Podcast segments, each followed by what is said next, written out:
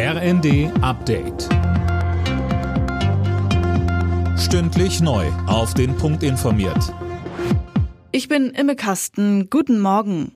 Der chinesische Staatskonzern Costco darf sich jetzt offenbar in den Hamburger Hafen einkaufen. Wie die Süddeutsche Zeitung berichtet, gibt es einen Kompromiss. Eileen Schallhorn. Demnach soll die chinesische Staatsreederei statt wie geplant 35 Prozent jetzt nur noch 24,9 Prozent übernehmen dürfen und hätte so formal keinen inhaltlichen Einfluss auf die Geschäftsführung. Sechs Bundesministerien hatten den Verkauf ja abgelehnt. Die sollen ihren Widerstand jetzt aufgegeben haben. Kritik kam zuvor von Union und Grünen. Grünen-Chef Nuripur sagte, kritische Infrastruktur dürfe nicht einfach an ein Land verkauft werden, das ohne mit der Wimper zu zucken bereit ist, unsere Abhängigkeit politisch auszunutzen.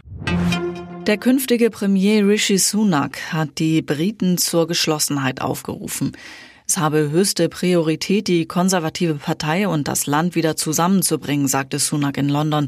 Er löst heute offiziell Liz Truss ab, die nach 44 Tagen im Amt ihren Rücktritt angekündigt hatte.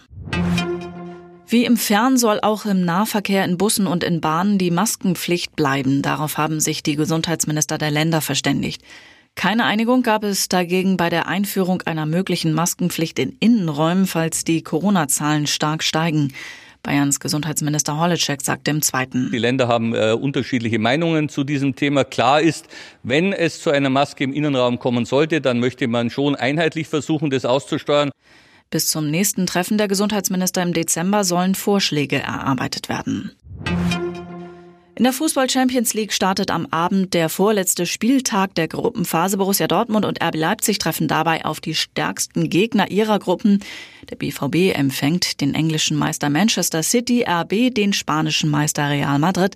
Anstoß ist jeweils um 21 Uhr. Alle Nachrichten auf rnd.de